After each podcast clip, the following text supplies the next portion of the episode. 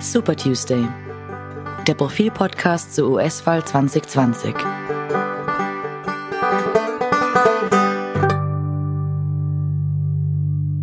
Hallo und willkommen beim Podcast Super Tuesday. Bei mir heute zum allerersten Mal unsere neue Kollegin Yvonne Gietz und auch mein Kollege Martin Staudinger und mein Name ist Robert Treichler. Beginnen wir mit, mit dir, Yvonne. Viele haben uns bereits gefragt, woher kommt dieser Name, woher kommt unsere neue Außenpolitikredakteurin? Hallo, freut mich auch sehr, ähm, freut mich sehr hier zu sein. Ähm, also ich bin an sich aus Wien, habe aber einen irischen Vater und ähm, deswegen habe ich einen sehr herkömmlichen irischen Vornamen, in Irland herkömmlich. Und man spricht das aus Siobhan, so wie, also die einfachste Eselsbrücke ist so wie Siobhan, so wie Yvonne mit Sch. Genau. Genau, Siobhan. Das heißt, ein Teil deiner Familie stammt aus genau, Irland. Genau, also väterlicherseits. Und Gietz, dein Nachname? Das ist belgisch und das kommt von der anderen Seite von meiner Mutter, weil der Vater meiner Mutter wiederum Belgier war. Also es ist ein ziemliches europäisches Gemisch, das sich da immer wieder findet. Und das Gietz auszusprechen ist dann eigentlich äh, falsch. Fretz sagt man, glaube ich, aber das wusste ich auch sehr lange nicht, weil wir immer Geht's gesagt haben. Also sagen wir einfach weiterhin Geht's bitte. Ich glaube, es ist schon maximal verwirrend. Okay. Ähm, Kannst du noch ein bisschen was erzählen über deinen Werdegang? Du warst ja, du hast ja schon einiges äh, erlebt und gemacht in deiner äh, Karriere. Ja, also angefangen mit dem Journalismus, fangen wir vielleicht da an, oder? Also studiert habe ich Kultur- und Sozialanthropologie, ein Orchideenfach, wo man aber ein bisschen was lernt auch. Und dann bin ich zur Presse gegangen, zur Lehrredaktion. Ähm, also wer das nicht kennt, das ist so, ähm, da, da, lernt, das ist so die Nachwuchs- äh, äh, Kaderschmiede der Presse. Das sind drei Monate und da, wird, da gibt man durchs Bootcamp. Das ist ziemlich hart, aber man lernt halt so journalistische Techniken. Und dann bin ich auch geblieben noch danach bei der Presse für ein, für ein Jahr, war im Feuilleton und in der Außenpolitik.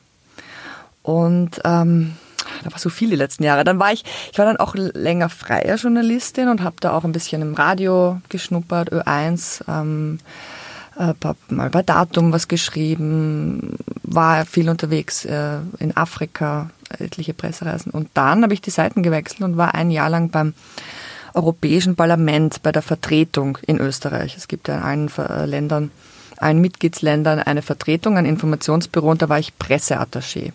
Das heißt, da habe ich dann die EU quasi von innen kennengelernt.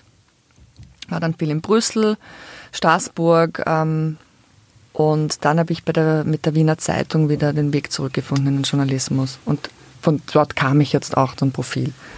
Und jetzt sind wir froh, dass du bei uns bist. Und eigentlich mit Siobhan, ähm, mit dem irischen Vornamen, müssten wir jetzt über beiden sprechen, der ja auch äh, aus einer irischen Familie stammt.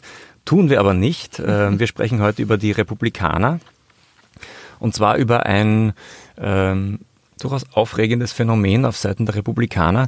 Es gibt immer mehr Republikaner, die Donald Trump, ihren Kandidaten, nicht unterstützen.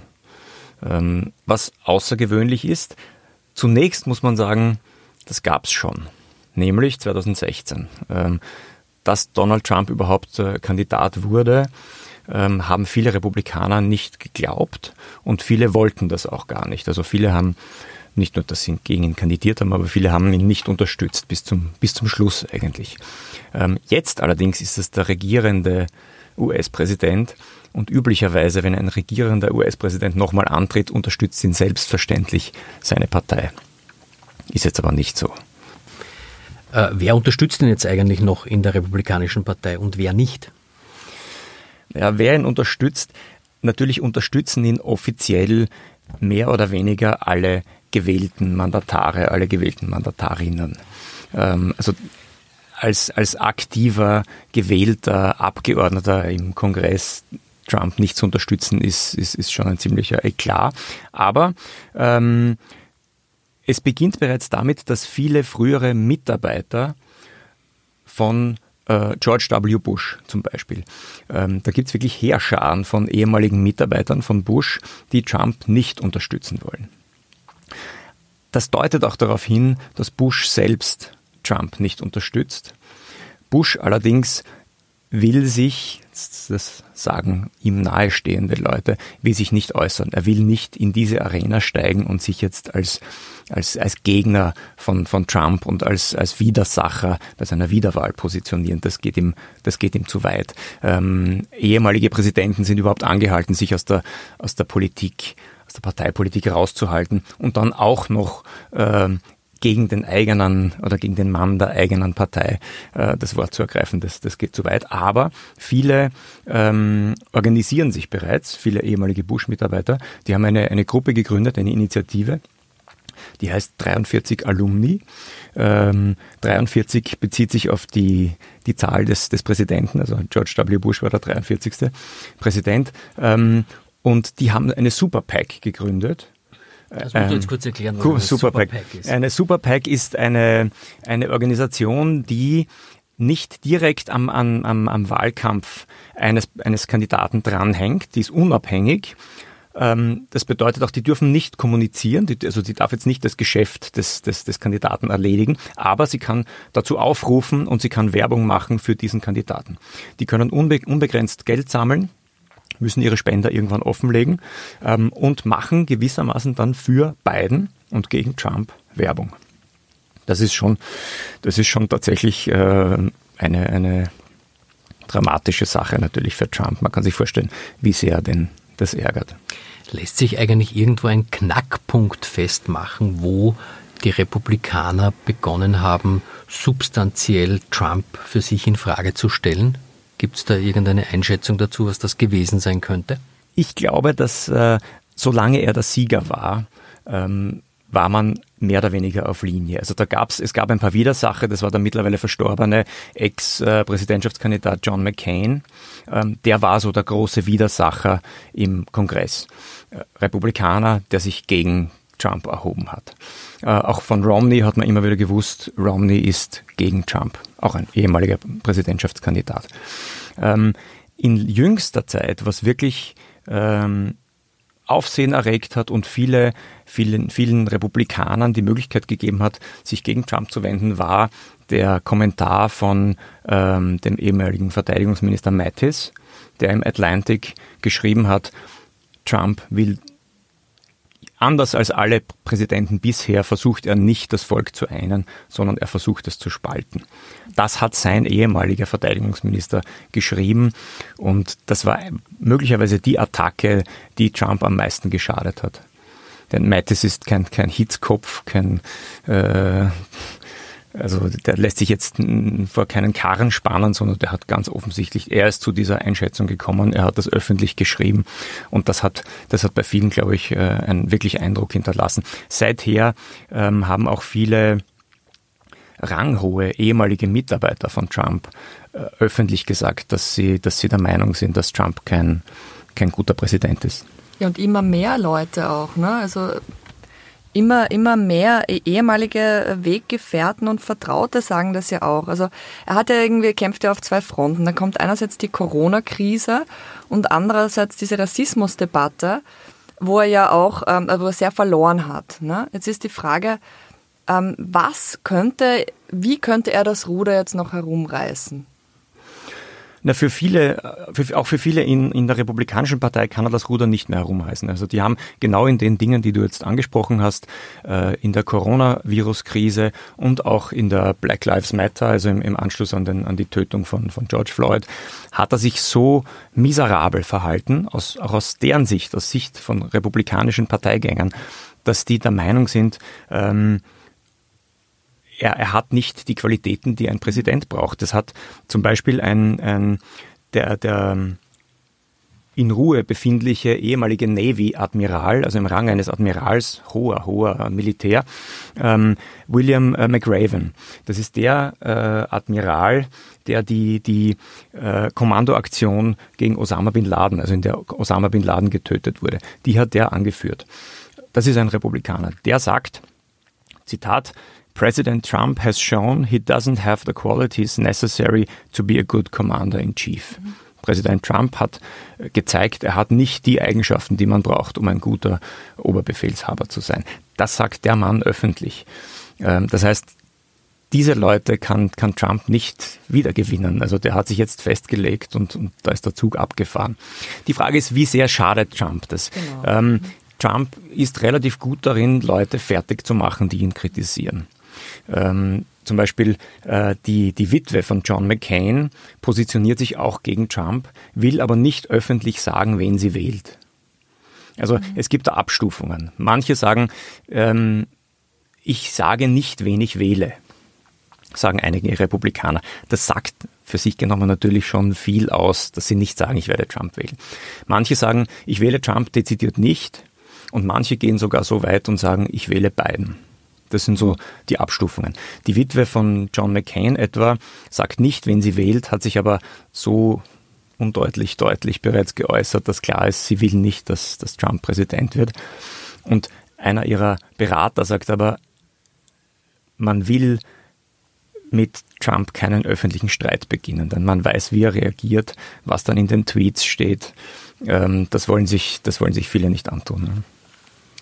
Jetzt schaut es momentan wirklich eher düster aus für Trump. Äh, der Economist hat ja ein eigenes, also das britische Nachrichtenmagazin, ein eigenes Vorhersagemodell entwickelt ähm, mit allen Fragezeichen. Man ist ja ein bisschen ge, äh, gehemmt durch die Fehleinschätzungen im Wahlkampf 2016, die die meisten Medien getroffen haben. Aber die geben dem Trump momentan eine Chance von 10 Prozent wiedergewählt zu werden.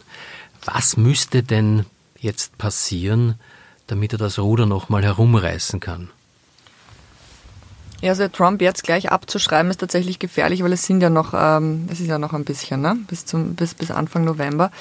Ähm, natürlich äh, würde es ihm helfen, wenn jetzt Biden ausrutschen würde. Ne? Also er hat ja immer wieder versucht, Biden darzustellen als einen, der schon ein bisschen senil ist, der zu alt ist. Äh, Biden wäre tatsächlich auch der älteste, bei Angelobung der älteste US-Präsident und hat ihn immer wieder dargestellt eben als, als alten Trottel so ein bisschen. Ne?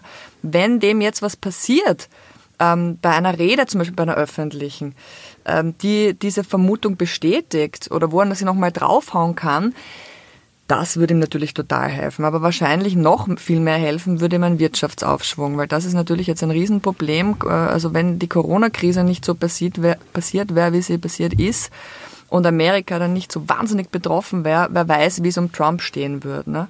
Also ich glaube, er, er reagiert ja auch immer sehr ähm, unbedacht aggressiv. Ne? Das ist einer, der, der irgendwie rausgeht. Je bedrängter wird, je bedrängter er ist, je mehr mit dem Rücken zur Wand steht, desto aggressiver wird er. Ähm, die Frage ist, ob sich das so schnell ausgehen würde. Also dass jetzt wirklich sich die Wirtschaft so rasch erholt innerhalb von, von, von drei, vier Monaten, ja, die amerikanische Wirtschaft ist natürlich schon viel, viel flexibler als die europäische. Da geht alles viel schneller.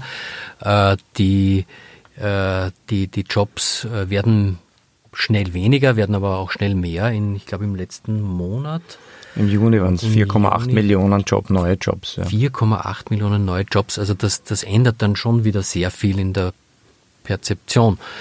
Und wir haben noch Zeit, äh, Juli, August, September, Oktober. Das ist äh, in, in, in, in der amerikanischen Wirtschaftszeitrechnung natürlich eine, eine Zeitspanne, wo total viel passieren kann. Da kann viel wirtschaftlich passieren und natürlich noch mehr politisch. Ähm, was du gesagt hast, Siobhan, ähm, wegen Biden, der könnte Fehler machen, da muss man sagen, bisher, das dürfte auch seine die gute Beratung sein, die er da genießt. Bisher ist das alles sehr, sehr kalkuliert. Er hat noch keine aufregenden Auftritte gehabt. Er hat keine, äh, wenig Auftritte, prinzipiell. Sehr wenige, äh, sehr kalkuliert aber er hat bisher in den, in den letzten Wochen, Monaten keine großen Fehler gemacht. Und wenn man weiß, wie oft Biden Fehler gemacht hat, schon mal, wenn er sich verplappert mhm. irgendwo, dann ist das durchaus äh, bemerkenswert, dass er, dass er offenbar sehr gut gecoacht ist und auch sehr fokussiert und weiß, was er tut und, und was er nicht tun soll. Auch in Bezug darauf, was wir jetzt besprochen haben mit den Republikanern, ähm, ist es offenbar in Vorbereitung eine, eine, eine Initiative von Biden, nämlich Republicans for Biden. Ähm, aber auch damit wartet er noch zu.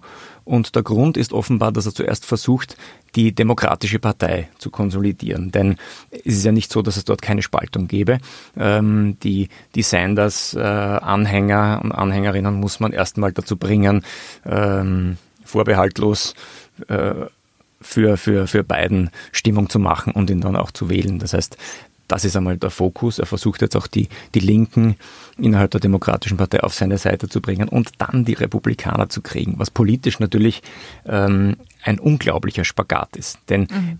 er versucht ähm, von den Sanders, von den Bernie Sanders Wählern bis zu den abtrünnigen Republikanern ein Präsident, Präsidentschaftskandidat und dann ein Präsident für alle zu sein, was politisch eigentlich unmöglich ist, aber das, genau das muss er jetzt verkörpern. Also ich, ich traue mich jetzt mal sagen, falls sollte Trump die Wahlen verlieren, dann liegt es wohl eher weniger an Biden als an Trump selbst. Ne? Ähm, also ich glaube, Biden äh, schaut auch, ob sich das Problem jetzt mal von selbst erledigt. Also, Klar, Biden, Biden kann zusehen, wie, wie Trump genau. durch, durch mhm. seine Aggressionen, durch seine äh, Verantwortungslosigkeit, durch, durch dieses erratische Verhalten in der, in der Coronavirus-Krise sich selbst so weit beschädigt, dass es genügt, mhm präsidentiell dazustehen, was mhm. Biden eben tut. Äh, und Biden hat, das sagen auch manche äh, dieser Republikaner, die, die sagen, äh, Clinton hat damals verloren, Hillary Clinton hat damals verloren, weil viele sie nicht mochten. Mhm. Aber wie kann man Joe Biden nicht mögen? Äh, ist so, ist so ein, ein Spruch, weil der einfach immer der, der, Nette, der Nette ist. Was Trump noch immer natürlich im Köcher hat, ist, er hat die Wahlveranstaltungen, wenn er die aus seiner Sicht endlich wieder abhalten kann und dann auch die Konfrontationen. Es wird natürlich wieder TV-Konfrontationen geben und da wird er versuchen, beiden aus der Reserve zu locken und auch zu, zu schauen, dass er den dort niedermacht und, und, und, und Reaktionen äh, provoziert, ähm, die, die, die beiden möglicherweise auch äh, das Image kosten, dass er eben ein, ein besonders netter präsidentieller Kandidat sei. Gut. Danke, Yvonne, für, deinen, für deine erste Teilnahme an unserem Podcast. Danke, Martin. Und äh, danke ähm, euch allen, die ihr zugehört habt. Bis zum nächsten Mal. Ciao. Ciao.